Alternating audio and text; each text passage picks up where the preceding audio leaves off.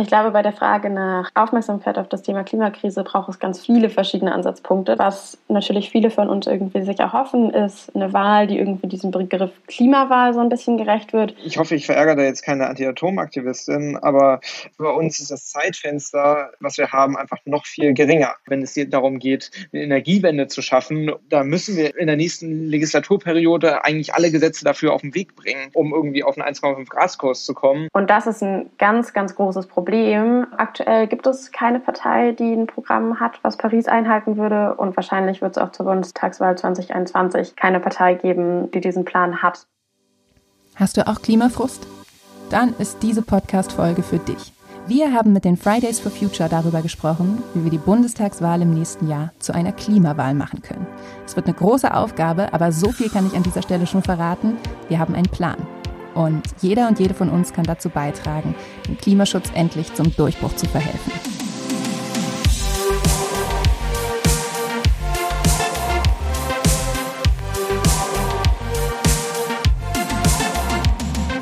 Theory of Change. Der Podcast für progressive Politik.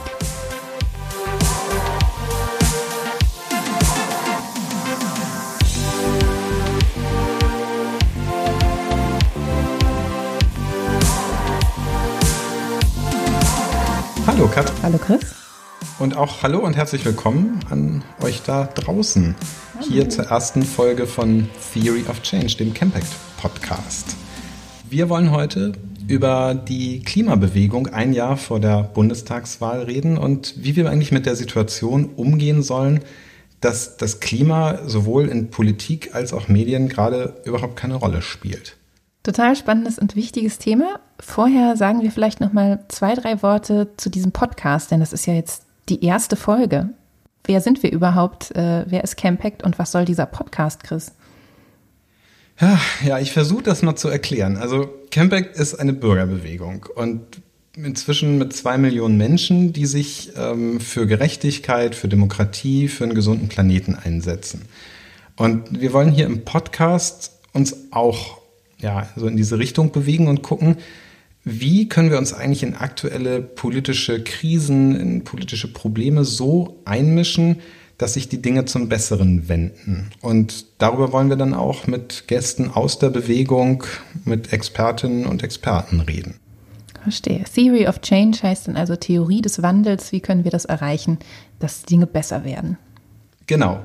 Noch ein paar Sätze zu uns. Wir, das sind Chris Mietmann und Katrin Beushausen. Wir arbeiten beide als CampaignerInnen bei Campact. Und wir werden, wenn wir das sagen, glaube ich, öfter gefragt, was machen eigentlich Campaigner? Was sagst du, wenn du sowas gefragt wirst, Chris? Ich kriege da jedes Mal einen kleinen Schreck, weil ich denke, oh Gott, wie soll ich das bloß erklären? Also so diese berühmte Partyfrage, und was machst du so? Da bin ich mal so zur Salzsäule erstarrt und muss erst mal drei Sekunden nachdenken. Ich versuche das jetzt mal ganz locker, äh, flockig zu erklären. Ähm, also wir als Campaignerin, glaube ich, haben so ein bisschen die Aufgabe, unsere Kampagnenarbeit bei Campact zu strukturieren. Das heißt, wir gucken uns Politik an, wir gucken uns Prozesse in der Politik an und überlegen uns, wo ist da eigentlich der richtige Punkt, um sich einzumischen. Und wir überlegen uns, an wen müssen wir uns da am besten wenden, um Veränderungen zu erreichen. Genau, und dann ähm, recherchieren wir, wir telefonieren, würde ich sagen, und wir versuchen das natürlich auch zu kommunizieren. Wir schreiben dann zum Beispiel Mailings an unseren Verteiler, wo wir sagen, hier ist gerade echt was los, da müssen wir unbedingt intervenieren und versuchen das zu vermitteln. Genau, und versuchen die Leute so zu irgendwelchen Aktionen zu bekommen, ähm, die wir uns ausgedacht haben, mit denen wir hoffen, unsere Anliegen irgendwie in Politik und Medien zu kriegen. Und in dieser Eigenschaft, finde ich, gehört es auch äh, zu unserer Arbeit. Und das finde ich immer besonders toll, dass wir mit ziemlich vielen Leuten reden können, die selbst kluge Gedanken haben und tolle Sachen machen. Und das ist ja auch so ein bisschen der Versuch, äh, das in diesen Podcast zu überführen. Also wenn es heute ums Klimathema geht, werden wir ganz konkret ähm, mit zwei Personen aus der Fridays for Future Bewegung sprechen. Wobei man müsste jetzt eigentlich sagen, mit einer Person von den Fridays for Future, nämlich Carla Remsma, die äh, dort zur Straßenfraktion gehört und äh, die zum Klima Klimastreik jetzt im September aufruft. Und mit Jakob Lasel, der war äh, sehr aktiv bei den Fridays for Future, hat sich jetzt aber zurückgezogen, weil er für die kommende Bundestagswahl für die Grünen kandidieren will und in den Bundestag einziehen will. Ja, das sind ja doch irgendwie ziemlich gegensätzliche Strategien und das haben wir gedacht, das ist doch eigentlich spannend, sich in diesem Spannungsfeld mal anzugucken. Was braucht die Klimabewegung denn jetzt eigentlich? Denn Wenn man sich das anguckt, vor einem Jahr, da war ja also Klima das beherrschende Thema. Und ich kann mich noch ziemlich genau daran erinnern, als wie es war damals, dass, als die Regierung ihr Klimapaket, so hieß es damals, verabschiedet hat. Viele haben dann gesagt, das ist eigentlich eher ein Klimapäckchen. Äh, ich glaube, das war auch deutlich treffender. Und viele von diesen Menschen, die das als Klimapäckchen bezeichnet haben, waren damals auch auf der Straße. 1,4 Millionen Menschen in Deutschland. Das war schon ein ziemlich besonderer Moment, nämlich die ja, größte Demonstration, die es bis dahin gab. Und äh, ich weiß nicht, Katrin, erinnerst du dich noch, was du da gemacht hast, wo du warst? Ja, ich war natürlich äh, dabei. Ich will es noch meinen Enkeln erzählen. Äh, nee, ich war in Berlin, äh, bei, bei dem Streik in Berlin. Das war ja auch der größte. Ähm, unglaublich viele Leute. Das habe ich tatsächlich äh, noch nie erlebt, dass so viele Menschen in Berlin zusammenkommen zum Demonstrieren. Und äh, es war eine total irre Stimmung, die Straßen waren voll, es drängte sich ja da durchs Regierungsviertel. Und in dieses äh, Treiben, in dieses Gefühl von, boah, wir sind so viele, wir können was bewegen, platzten dann so nach und nach äh, die Maßnahmen, die da von der Regierung an dem Tag verkündet wurden für das äh, Klimapaket. Und da fiel wirklich alles so ein bisschen zusammen, muss man sagen. Man ja, hatte das Gefühl, ja. die leben in einer anderen Realität. Das ging auch, also es ging so schrittweise und wurde immer schlimmer. Also erst gab es so die ersten Nachrichten über Twitter von irgendwelchen JournalistInnen, denen irgendwas durchgestochen wurde und dann gab es so was auf der Pressekonferenz, dann gab es die ersten Analysen und irgendwie von Schritt zu Schritt wurde das alles immer desaströser und man stand da und hat diese 1,4 Millionen Menschen im Kopf gehabt und diese Massen auf den Straßen vor sich gesehen und gleichzeitig gedacht, das kann alles nicht wahr sein. Das ist, das ist einfach, das kann nicht sein, dass diese Regierung das nicht hinbekommt.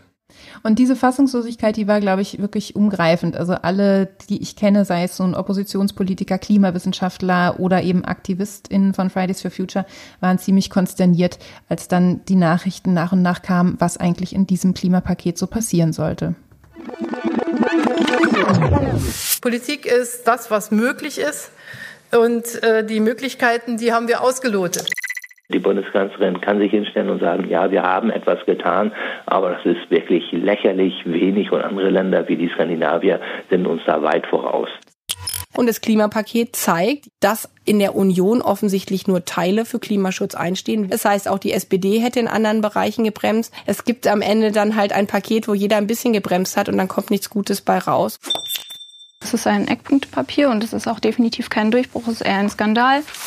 Also beim Thema Klima haben wir die Problematik, dass wir einen Kipppunkt haben. Also wir haben da irgendwo eine rote Linie und die wird überschritten mit dem Klimapaket.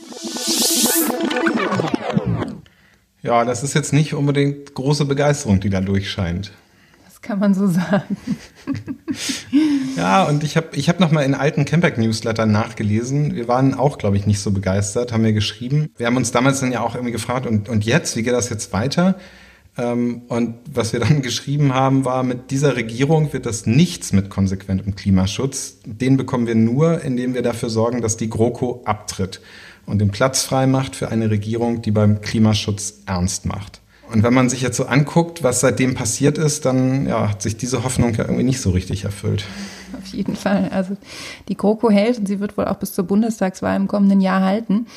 Was irgendwie leider nicht so richtig gehalten hat, ist diese große Aufmerksamkeit für das Klimathema. Und das ist ja echt ziemlich ärgerlich. Ich erinnere mich noch, wie nach diesem großen Streik und nach diesem Klimapaketchen wirklich die Aufmerksamkeit hochschnellte. Und wir haben mal mit unserer Pressereferentin so ein bisschen in die Medienanalyse geguckt. Also damals im August 2019 vor dem Klimastreik, da gab es eine halbe Million Beiträge zum Thema Fridays for Future, ein Viertelmillion Beiträge zum Thema Klimastreik. Das war total präsent, das Thema. Das ist schon echt Und viel. Ähm, dann guckt man sich das Ganze ein Jahr später an. Da haben sich die Beiträge zu Fridays for Future mehr als halbiert. Äh, zum Klimastreik wurden, glaube ich, im August 2020 ganze 62 Beiträge von unserem Medienresonanztool ge gezählt. Also das Thema ist einfach irgendwie rausgerutscht. Das liegt natürlich auch an äh, Corona, dass jetzt andere Themen in den Vordergrund drängen. Aber man muss sagen, die mediale Aufmerksamkeit hat stark nachgelassen. Und das ist natürlich echt frustrierend und gefährlich so in einem Jahr vor der Wahl. Ja, und gleichzeitig würde ich aber sagen, wenn ich so mit Leuten spreche oder auch was wir so an, an Anfragen jetzt von Leuten bekommen aus unserem E-Mail-Verteiler, also aus der Community, habe ich eigentlich nicht das Gefühl, dass das Thema Klima den Leuten nicht mehr wichtig nee. ist. Überhaupt nicht. Also im Gegenteil, auch da habe ich jetzt nochmal in die aktuellen Umfragen reingeguckt. Das ist ja immer sozusagen ein sehr weites Feld, wie da gefragt wird. Aber wenn jetzt zum Beispiel in einer aktuellen Umfrage im August gezielt danach gefragt wurde, welches Problem eigentlich von den Menschen als dringlichstes Problem empfunden wird, dann ist es immer noch der Klimaschutz, der auf Platz eins liegt mit 28 Prozent. Also noch vor sowas wie Angst vor Epidemien und Krankheiten oder Angst vor einer Rezession, was jetzt ja irgendwie gefühlt ja. so die ganz großen Themen sind, ist der Klimaschutz immer noch weit vorne dabei.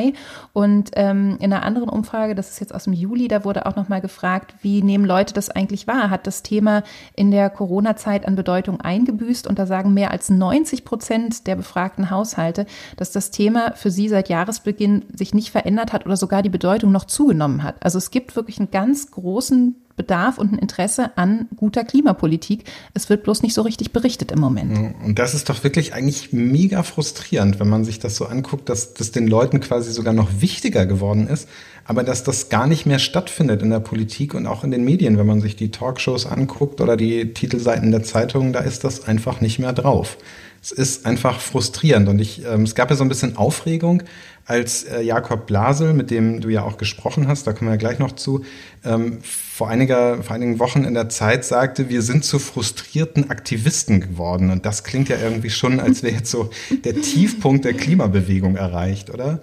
Ja, das klingt nach Abgesang. Ich muss sagen, ich war in meinen Gesprächen dann doch positiv überrascht, dass diese Stimmung eigentlich nicht so vorherrscht. Also ich habe da viel Mutmachendes und äh, gehört und ich habe auch das Gefühl, die haben echt viel Energie auf den unterschiedlichen Strängen, die sie da verfolgen. Also es geht ja zum einen darum, wieder auf die Straße zu gehen, jetzt eben auch am 25.09. mit dem ersten großen Klimastreik nach Corona, aber eben auch zu gucken, wie funktioniert das eigentlich mit der Bundestagswahl? Wie können wir dieses Thema platzieren und wie können wir es sogar in die Parlamente vielleicht hineintragen? Ja, und dazu wollen wir jetzt auch mit unseren ja, ExpertInnen aus der Bewegung sprechen ähm, und so ein bisschen herausfinden, wie kommen wir aus der Situation wieder raus und wie machen wir das Thema Klima zur Bundestagswahl in einem Jahr so groß, dass sich unsere Hoffnung erfüllt und eine neue Bundesregierung dann tatsächlich Klimaschutz macht, der irgendwie auch nur ansatzweise mit dem 1,5 Grad Ziel in Einklang zu bringen ist. Und ich würde vorschlagen, wir hören jetzt einfach mal rein, was du mit den Leuten so besprochen hast, oder? Sehr gerne.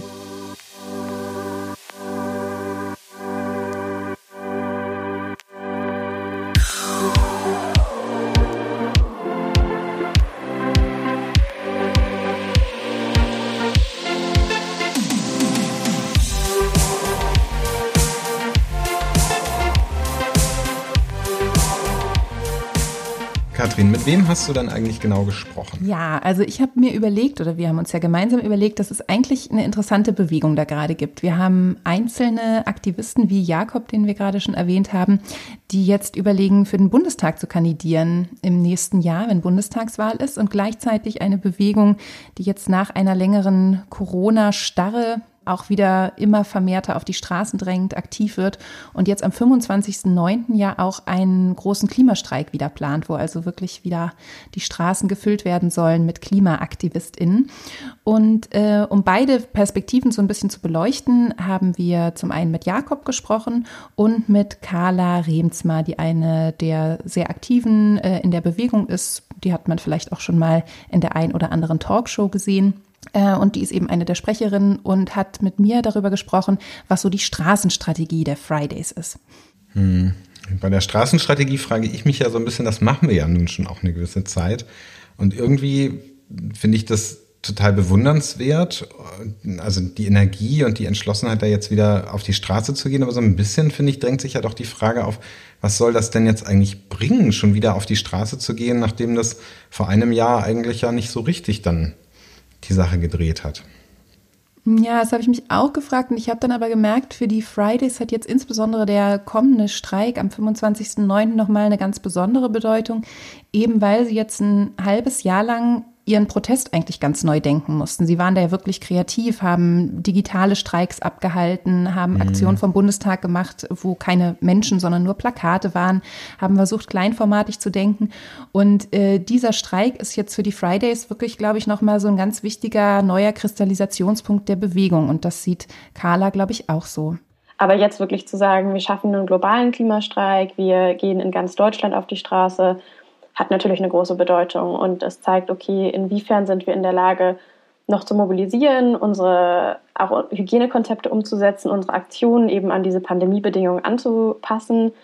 Aber gleichzeitig natürlich sind die Erwartungen auch ganz andere, als man sie an einem anderen Klimastreik hatte. Und da bin ich natürlich gleich reingegangen. Ich glaube, die Fridays nehmen das jetzt schon so ein bisschen vorweg. Die sagen, wir sind in einer schwierigen Situation, Hygienevorschriften mhm. nach Corona, viele Leute, die vielleicht wirklich Sorge haben, auch an so einem öffentlichen Streik teilzunehmen und bemühen sich auch darum, so ein realistisches Erwartungsmanagement zu haben. Denn die sehen natürlich das Problem, dass äh, wenn jetzt wenige Leute auf den Straßen sind, dass das vielleicht medial auch einfach nicht mehr so zündet. Ja, und trotzdem finde ich, ist ja die Frage, wenn jetzt Sie mit weniger Leuten auf die Straße gehen, bekommen Sie dann nicht auch irgendwie weniger Aufmerksamkeit? Das ist, glaube ich, die ganz große Frage. Und die sortieren die Fridays, wenn ich das richtig gesehen habe, auch. Ähm, habe ich natürlich auch nachgefragt. Da gab es jetzt noch keine definitiven Antworten. Das liegt, glaube ich, auch so ein bisschen an der Art und Weise, wie die Fridays sich äh, organisieren. Das ist ja eine sehr komplexe Abstimmung mit diesen ganzen ähm, Gruppen, die es mhm. da vor Ort gibt und verschiedenen Gremien. Aber sie haben das Thema auf jeden Fall auf dem Schirm und haben das Gefühl, da sind eigentlich verschiedene Akteure beteiligt, die jetzt gefragt sind, um die Aufmerksamkeit wieder raufzuziehen. Wir können uns nochmal gerade die Carla dazu anhören. Ich glaube, bei der Frage nach Aufmerksamkeit auf das Thema Klimakrise braucht es ganz viele verschiedene Ansatzpunkte. Das können einerseits neue Aktionsformen sein, das können aber auch zum Beispiel solche Punkte sein wie eine stärkere Bündnisarbeit. Das haben wir vorgemacht zusammen mit Verdi, gerade im Bereich Verkehrswende jetzt hinsichtlich ähm, der Tarifverhandlungen bei den Beschäftigten im öffentlichen Nahverkehr dass man eben nochmal sozusagen die anderen Facetten dieses Themas Klima aufmacht. Bevor wir an der Stelle weitermachen, was das jetzt mit einem Streik eigentlich bringen soll, kannst du mehr dazu sagen, was die mit Verdi zusammen machen? Ja, es gibt von Verdi ja Bestrebungen, die Tarife im öffentlichen Nahverkehr neu zu verhandeln. Und die Fridays sagen, das ist eigentlich eine ganz gute Stelle, um ein Bündnis zu schmieden, um Klimaschutz und soziale Gerechtigkeit auch stärker zusammenzudenken. Und das ist eigentlich ganz smart, denn die bemühen sich ja seit längerer Zeit darum, wirklich eine breite gesellschaftliche Basis für dieses Thema zu finden und vielleicht auch aus diesem äh, Argument rauszukommen, dass wenn jemand Klimaschutz sagt, immer gleich die andere Seite fragt, was ist denn aber mit den Arbeitsplätzen? Und äh, da versuchen sie jetzt gerade in diesem Bereich ÖPNV, der ja auch für die Verkehrswende total wichtig ist, mit Verdi gemeinsam auf den Plan zu treten. Ja, ich, so wie ich das verstanden habe, ist es ja auch so, dass ähm, wenn man den Nahverkehr jetzt wirklich so ausbauen will, wie man das bräuchte für den Klimaschutz, dann muss man den Job Straßenbahnfahrerin oder so auch deutlich attraktiver machen, damit es dann überhaupt genug Leute gibt, die das machen wollen, oder? Das ist äh, bestimmt in ganz vielen Fällen so, dass man die Jobs besser als zahlen müsste. Genau. Und dafür intervenieren sie jetzt auch oder versuchen zu intervenieren in dieser Tarifrunde. Ja, das ist ja auf jeden Fall ein spannender Ansatz. Und trotzdem bin ich noch nicht so ganz überzeugt oder ich frage mich einfach so ein bisschen, wie lange wollen die denn jetzt eigentlich weiter streiken und was ist, was ist sozusagen das Ziel? Wo soll das hinführen? Oder streikt man jetzt einfach immer weiter und möglicherweise kommen dann auch immer weniger Leute und das, das plätschert so aus. Ist das nicht eine große Gefahr?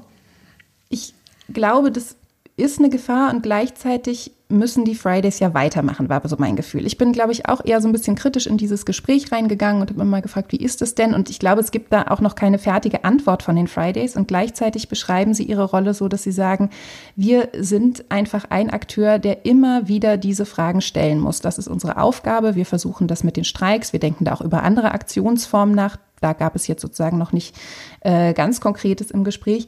Aber Sie haben, glaube ich, schon so ein bisschen den Blick auf diesen zeitlichen Horizont, dass im nächsten Jahr die Bundestagswahl stattfindet und dass Sie versuchen wollen, immer wieder darauf hinzuwirken, dass das Klima wichtig ist. Sie wollen dazu mit Leuten reden, Sie wollen auf die Straßen gehen, Sie wollen mit PolitikerInnen reden. Vielleicht lasse ich dazu gerade noch mal Carla selbst zu Wort kommen, wie Sie so den Blick auf die Klimawahl richten.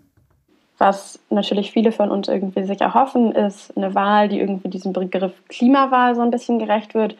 Das heißt, dass die Bekämpfung der Klimakrise und die verschiedenen Konzepte der Parteien zur Bekämpfung der Klimakrise eben ein ganz relevanter Bestandteil irgendwie bei den Wahlentscheidungen und in den Debatten sind.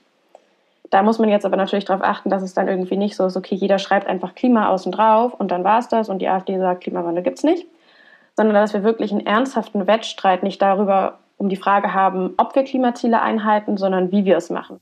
Das heißt, ich kann mir das schon so ein bisschen so vorstellen. Ich finde das echt interessant, dass die jetzt auch so die, die nächste Wahl in den Blick nehmen. Aber dass ich mir eigentlich das schon so vorstellen kann, wenn ich dann jetzt nächste Woche mit zum Streik auf die Straße gehe, dass das vielleicht so eine Art Auftakt ist für das, was dann folgt bis hin in einem Jahr, wenn dann Bundestagswahl ist?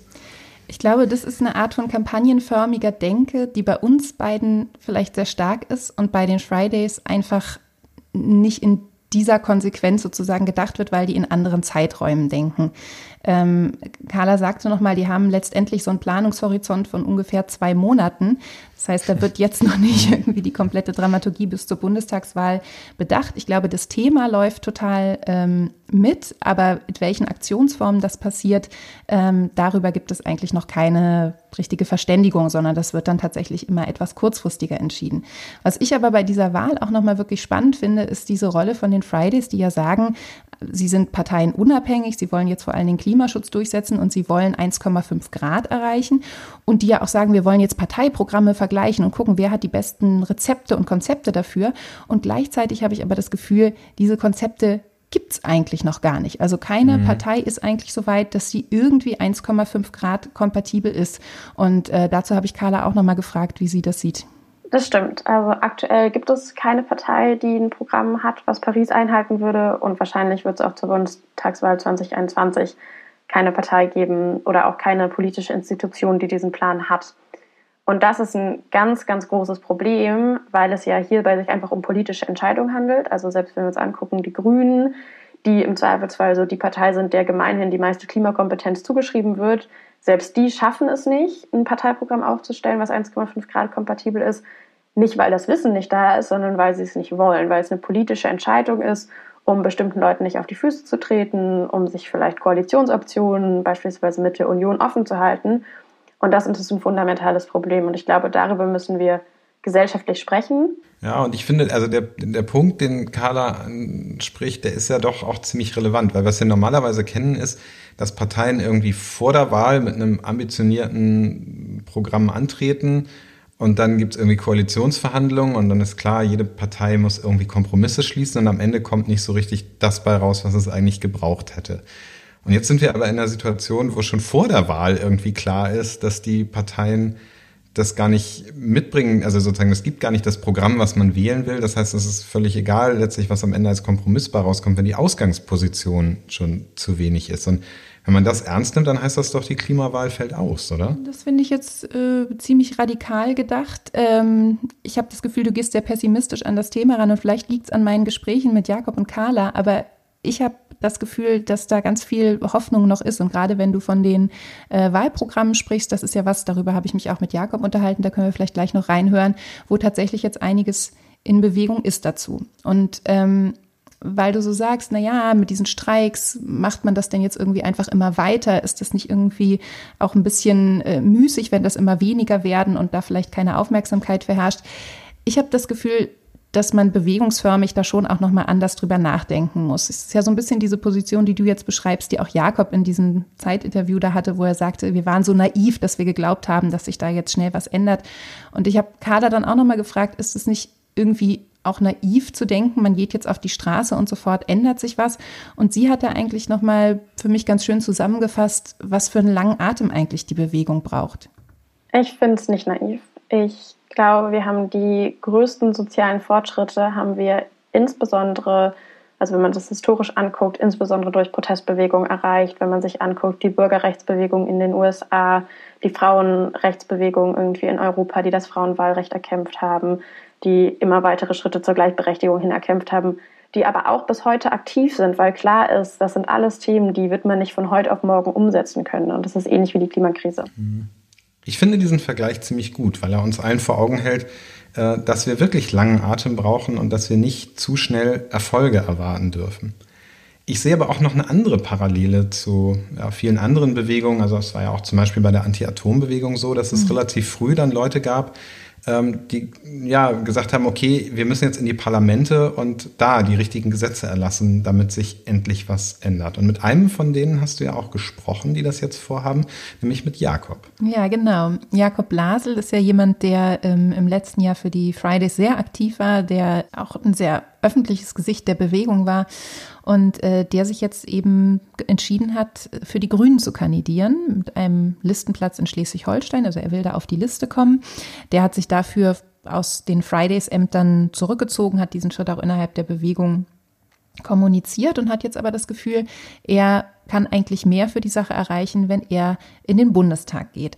Und äh, ich habe mit ihm sprechen können, als er gerade in der Nähe vom Bundestag war. Er war da bei einer Aktion in Berlin und hat sich dann für unser Gespräch ähm, ein bisschen in den Windschatten einer Wand zurückgezogen. Das wird man jetzt gleich akustisch hören.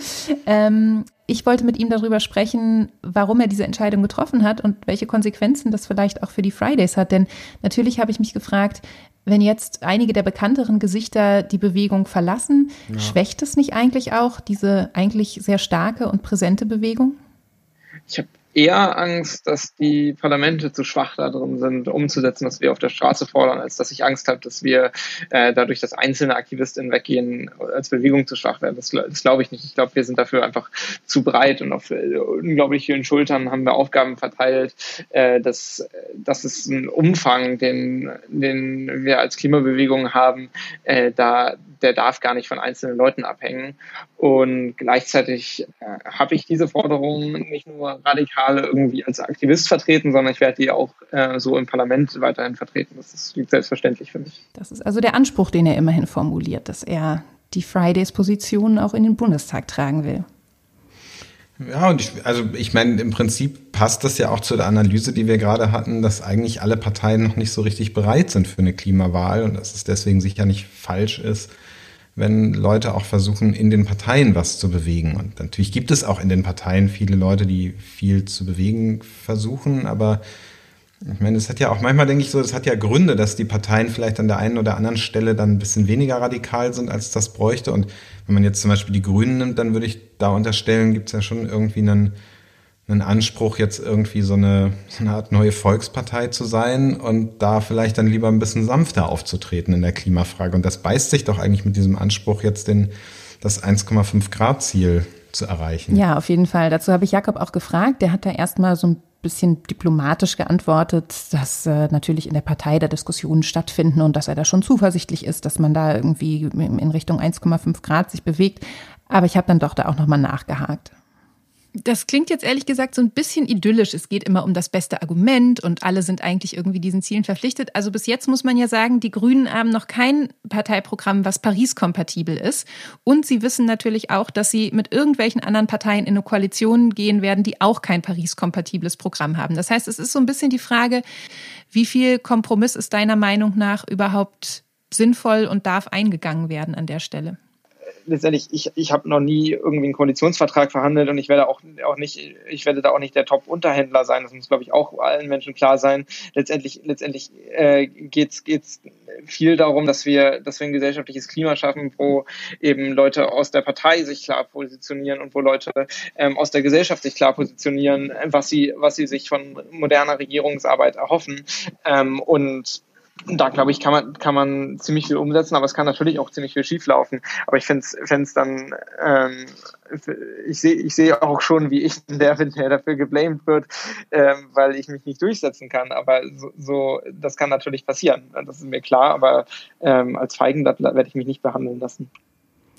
Das fand ich dann auf jeden Fall schon mal erfrischend pragmatisch, dass Jakob schon weiß, dass er auf die Mütze kriegen wird, wenn die Grünen Kompromisse eingehen. Und ich denke, das sieht er auch, ähm, dass er da natürlich als Einzelner äh, vielleicht eine prominente Stimme werden kann, wenn er Glück hat, aber dass natürlich letztendlich da irgendwo ein Kompromiss dabei rauskommen wird.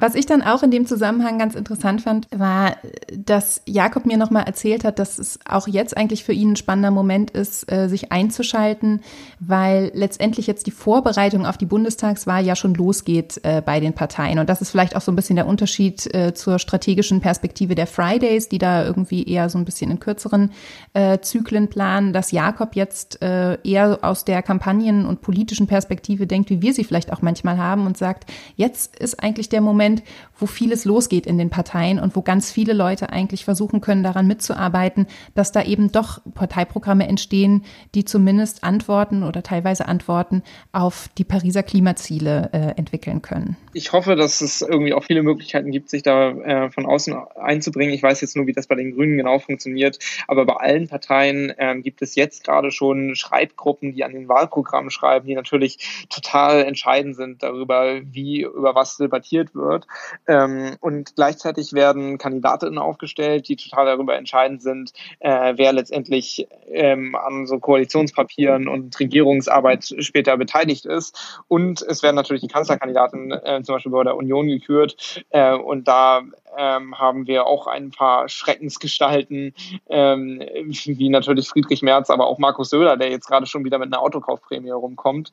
Ähm, und das sind natürlich alles Sachen, wo man sich einmischen kann. Und insbesondere bei den Grünen äh, geht es jetzt, wird es darum gehen, dass wir, dass wir, wenn im nächsten Sommer da ein Wahlprogramm beschlossen wird, ähm, dass wir da natürlich auf 1,5 Grad Kurs sind mit diesem Programm und auch mit den Maßnahmen. Und da kann ich nur allen empfehlen, äh, wenn ihr selber irgendwie Delegierte seid, äh, stimmt für die klimaradikalen Anträge, ähm, redet mit euren ähm, Bundesparteitagsdelegierten und ähm, äh, nicht Bundespartei, Bundes Delegiertenkonferenz ähm, äh, Delegierten und ja, solche Sachen halt. Aber äh, das wird halt vor allem so ein Abstimmungsprozess in der Partei, in den ganzen Parteien drin sein. Und da wird dann festgesetzt, mit welchen Programmen wir bei der Wahl antreten. Und das ist, das ist, glaube ich, elementar darüber, wie auch die ganze Debatte rund um die Wahl stattfindet. Ja, man merkt schon, dass er bei den Grünen noch nicht so ganz angekommen ist, wenn er da Bundesdelegiertenkonferenz, Parteitag irgendwie durcheinander okay, Chris, bringt. Sagst du mir auch nochmal, um welches Gremium handelt es sich?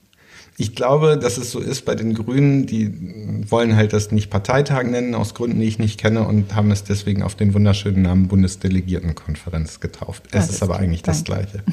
Ja, und irgendwie, wenn man jetzt sozusagen davon mal absieht, von dieser Frage, ähm, finde ich ja schon, dass das so ein bisschen auch, also irgendwie fast zufällig vielleicht zusammenpasst mit dem, was jetzt die Straßenstrategie der Fridays angeht, weil doch eigentlich, finde ich, klingt das jetzt so, wenn jetzt gestreikt wird und gerade jetzt die Parteien anfangen, ihre Programme zu schreiben, ist das vielleicht, äh, passt das ganz gut zusammen, habe ich den Eindruck. Ja, und ich glaube, so zufällig ist das gar nicht. Also Jakob ist zwar jetzt seit einiger Zeit nicht mehr offiziell Sprecher der Bewegung, aber ähm, natürlich ist dieses Problem, wie trägt man den Protest von der Straße auch ins Parlament, ist ja eins, was die Fridays wirklich auch schon länger beschäftigt und ähm, sich mal auszudenken, wie man die Wahl vielleicht ganz gut in Richtung Klimawahl drücken kann, das beschäftigt ja beide Kreise. Also das äh, sind sowohl die AktivistInnen, die jetzt in den Bundestag ziehen wollen, als auch die StraßenkämpferInnen, sage ich mal, sind an diesem Ziel dran und das war auch im Gespräch mit Carla immer schon mal so im Raum, dass es eigentlich darum geht, jetzt auf die Parteien auch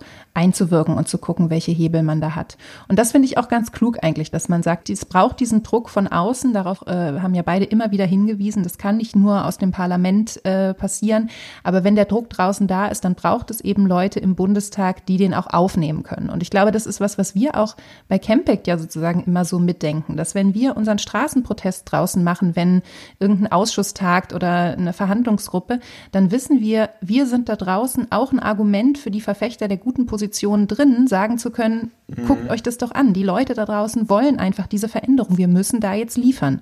Und äh, diese Rollenverteilung ist, glaube ich, auch bei den Fridays jetzt zu spüren und scheint mir eigentlich auch ein ganz kluger Ansatz zu sein.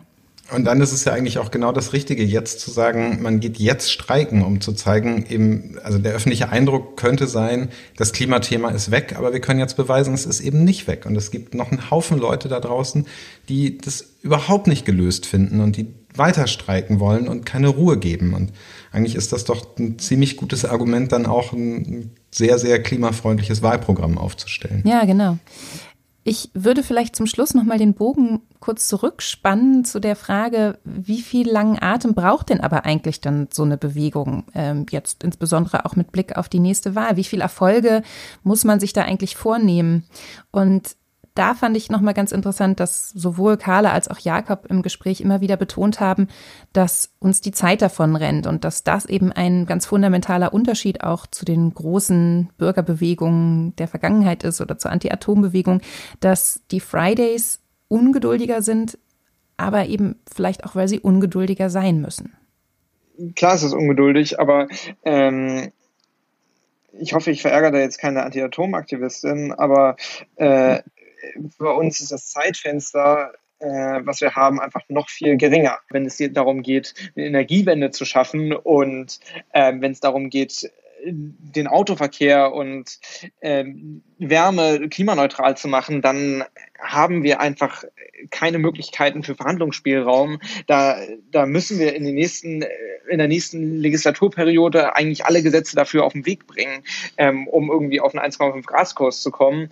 Ähm, Vielleicht haben wir noch die übernächste, um ein bisschen nachzuschärfen, aber so ist es einfach zeitlich gerade super eng. Da wird, da wird kein Verhandlungsspielraum mehr sein. Wenn, wenn, wir das, wenn wir das genauso wie bei der Atomenergie zu spät aussteigen, dann ist es zu spät. Dann ist, dann ist auch kein Entkommen mehr mit einem blauen Auge oder so. Dann, dann, dann wird es einfach zu spät sein. Deswegen haben wir einfach als Klimabewegung eine unmögliche politische Aufgabe eigentlich. Ähm, wir müssen, wir müssen schneller sein als jede soziale Bewegung vorher mit unserer Durchsetzungskraft. Und das ist, das ist verrückt, aber ich glaube, dass wir es schaffen können. Also ich fand das ziemlich beeindruckend, wie er das so sagt, denn ich glaube, er hat recht. Es gibt einfach wirklich nicht mehr viel Zeit, die rennt davon.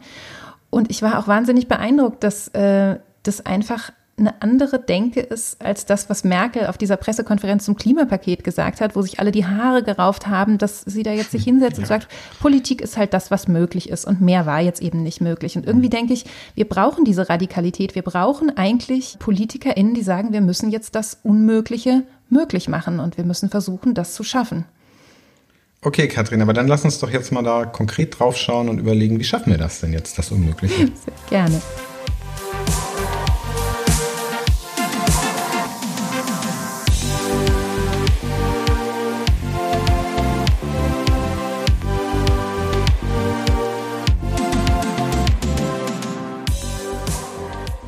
So, Katrin, wir haben jetzt gelernt, ähm, wir brauchen eine Klimawahl. Und irgendwie merke ich aber, ich finde diesen Begriff noch ganz schön unbestimmt. Was soll denn das eigentlich sein? Ja, also ich glaube, was uns allen klar ist, das kann jetzt nicht heißen, wir wählen irgendwie bei der nächsten Wahl alle grün und alles wird gut oder wir wählen linksgrün und alles wird gut, sondern was jetzt herausgekommen ist, ist, dass eigentlich ähm, alle Parteien sich da echt noch ziemlich bewegen müssen, damit diese 1,5 Grad irgendwie in greifbare Nähe kommen. Das heißt, äh, im Jahr vor der Wahl muss jetzt total viel passieren, damit dann überhaupt über das Klima gestritten werden kann und die Parteien auch merken, dass sie da echt noch deutlich mehr liefern müssen. Genau, wir brauchen doch eigentlich irgendwie so, eine, so einen Fahrplan für das nächste Jahr und überlegen. Wie ist denn der Fahrplan, Chris? Ja, also der Fahrplan, glaube ich, beginnt mit dem Streik am kommenden Wochenende, am 25.09., wo wir alle das erste Mal wieder auf die Straße gehen und zeigen, wir als Klimabewegung sind noch da.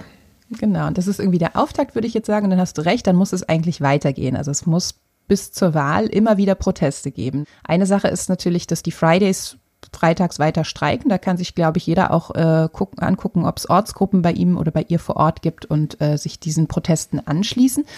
Ja, und dann ich würde ich, fast vermuten, das war nicht der letzte Streik. Ich, ich denke, das wird nächstes Jahr auch weitergehen.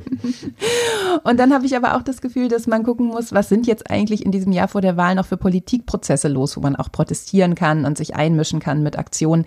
Das ist wahrscheinlich jetzt ehrlich gesagt nicht so viel mehr im Jahr vor der Bundestagswahl, aber es steht ja zum Beispiel noch eine Reform des Erneuerbare Energiegesetzes an dieses Jahr.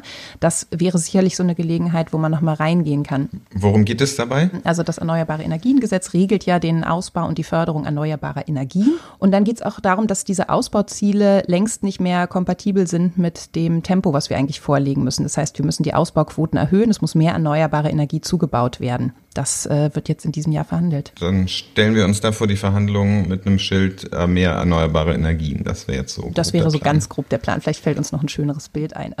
Das ist sicherlich eine Sache. ja, vielleicht auch noch ein besseres Und ich meine, so Aktionen sind es ja schon immer. Wir waren jetzt letzte Woche ähm, auch beim Autogipfel, es gab ja einen zweiten Autogipfel, wo also auch diese Fragen nochmal im Raum sind, was passiert, wenn es jetzt ein zweites Konjunkturpaket gibt, wird es da doch nochmal irgendwie eine Autokaufprämie geben oder sowas. Ähm, das sind natürlich alles Gelegenheiten, wo man auch nochmal explizit Klimaschutzthemen in den Fokus rücken kann. Wir waren da letzte Woche mit einem riesigen aufblasbaren SUV, das ist zum Beispiel sehr schön in den Medien gelaufen, ähm, mit unserer Forderung, dass jetzt eine Verkehrswende kommen muss. Solche Gelegenheiten, glaube ich, müssen wir uns auch nehmen jetzt im Jahr vor der Wahl. Ja, ja, und ich denke, diese ganze Autodiskussion, die wird ja weitergehen, weil Markus Söder ja zumindest angekündigt hat, dass das dabei jetzt nicht bleibt. Und genau, und Söder ist vielleicht ein gutes Stichwort, weil Söder ist ja jemand, der sich äh, gerade in der letzten Zeit total äh, einen grünen Anstrich gegeben hat. Der versucht, die CSU jetzt quasi zur neuen Ökopartei zu machen. Ja, da gab es so ein super Video, habe ich auf Twitter gesehen, wo er irgendwie so vor, dem, vor der ergrünten Staatskanzlei, da hatten die irgendwie so Pflanzen an die Wand gemacht und da stand er dann davor und hat erzählt, wie sehr ihm die Umwelt doch am Herzen liegt. Aber das ist doch irgendwie das Problem. Es bleibt irgendwie ganz oft bei diesen Lippenbekenntnissen und bei den Pressebildern. Und das zieht sich ja letztendlich, muss man sagen, irgendwie durch alle Parteien. Wir haben gehört und wissen ja auch, das reicht alles noch nicht für 1,5 Grad, äh, was da drin steht in den Programmen. Und deswegen ist jetzt für die Wahlprogramme das ja so eine spannende Zeit, weil man durch diesen öffentlichen Druck, worüber wir gesprochen haben, ja versuchen kann, die Parteien zu mehr Klimaschutz anzutreiben und gleichzeitig finde ich auch so ein bisschen in die Parteien selbst reingehen kann. Also wir haben ja schon gehört, wenn man selber in der Partei ist, dann kann man sich da einbringen. Aber ich würde sagen, selbst wenn man jemanden kennt, der in der Partei ist, dann kann man doch mal beim Armbrot oder am Stammtisch oder wo auch immer man diese Leute trifft, seinen Onkel, seinen Vater, seine Tante, die Nachbarin ansprechen und sagen, du bist doch in der CDU. Warum macht ihr eigentlich nicht mehr für Klimaschutz? Ihr könntet da doch mal Folgendes in eure Parteiprogramme reinschreiben. Ja, wer liebt es nicht, das politische Gespräch beim Familienfest? genau, da muss man jetzt aber durch irgendwie, denke ich. Es ist einfach jetzt mal an der Zeit, da ranzugehen. Ähm, und das eben alles parallel zu diesen großen Streiks und weiteren Protestaktionen, die wir jetzt über das ganze Jahr sehen werden. Ja, ich hätte ja große Lust, mich irgendwie vor dem CDU-Parteitag hinzustellen und irgendwas mit dieser Altmaier-Geschichte zu machen, der doch jetzt irgendwie vor kurzem gesagt hat, ach, es täte ihm ja so leid, irgendwie hätten sie da jetzt beim Klimaschutz ja gar nicht geliefert. Und ähm, jetzt wolle er aber wirklich, jetzt wo es auf die Wahl zugeht, da müsste man jetzt aber doch vielleicht noch mal was machen. Uns ist jetzt aufgefallen, wir müssen da doch noch mal ran irgendwie. Aber dieses also Hinstellen also, finde ich total gut, was du sagst, weil ich glaube, es sind einerseits die Parteitage und diese Politikprozesse, aber dann kann man sich ja auch wirklich noch mal an die Orte stellen, wo man einfach sieht, wie viel noch falsch läuft. Also wir haben jetzt irgendwie ein Kohleausstiegsverhinderungsgesetz im Grunde genommen bekommen.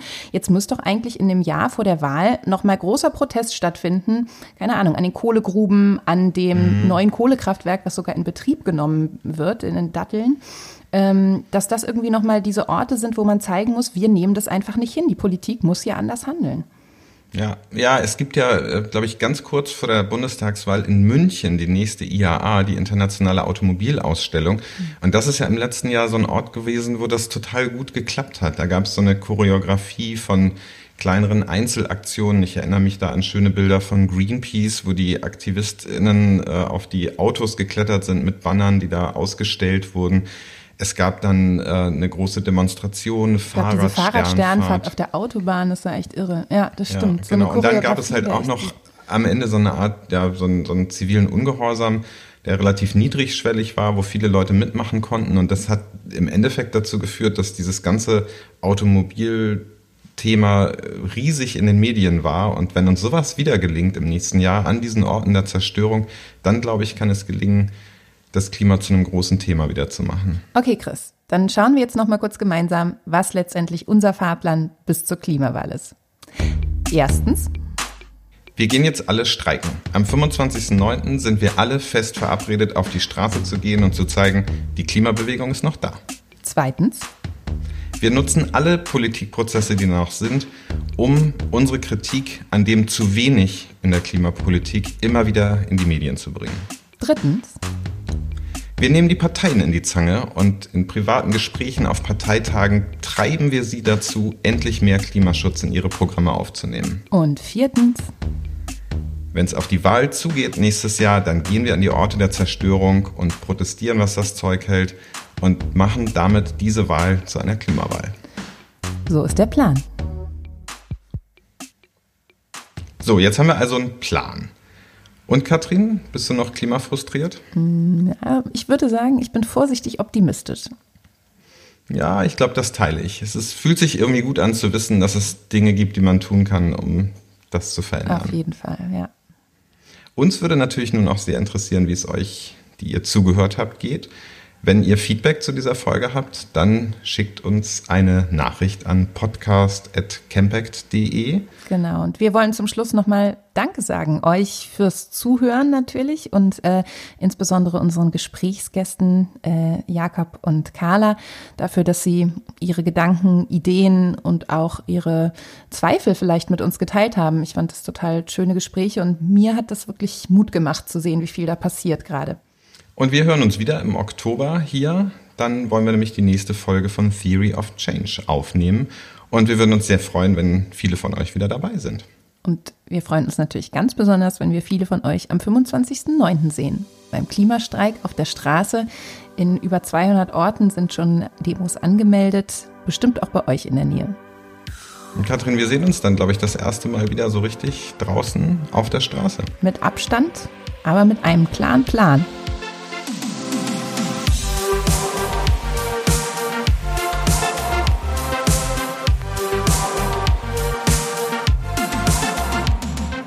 Theory of Change ist der Podcast von Campact, der Bürgerinnenbewegung für progressive Politik. Redaktion Katrin Beushausen und Chris Mietmann, Recherche Mirja Schneemann und die Produktion macht Studio Lärm.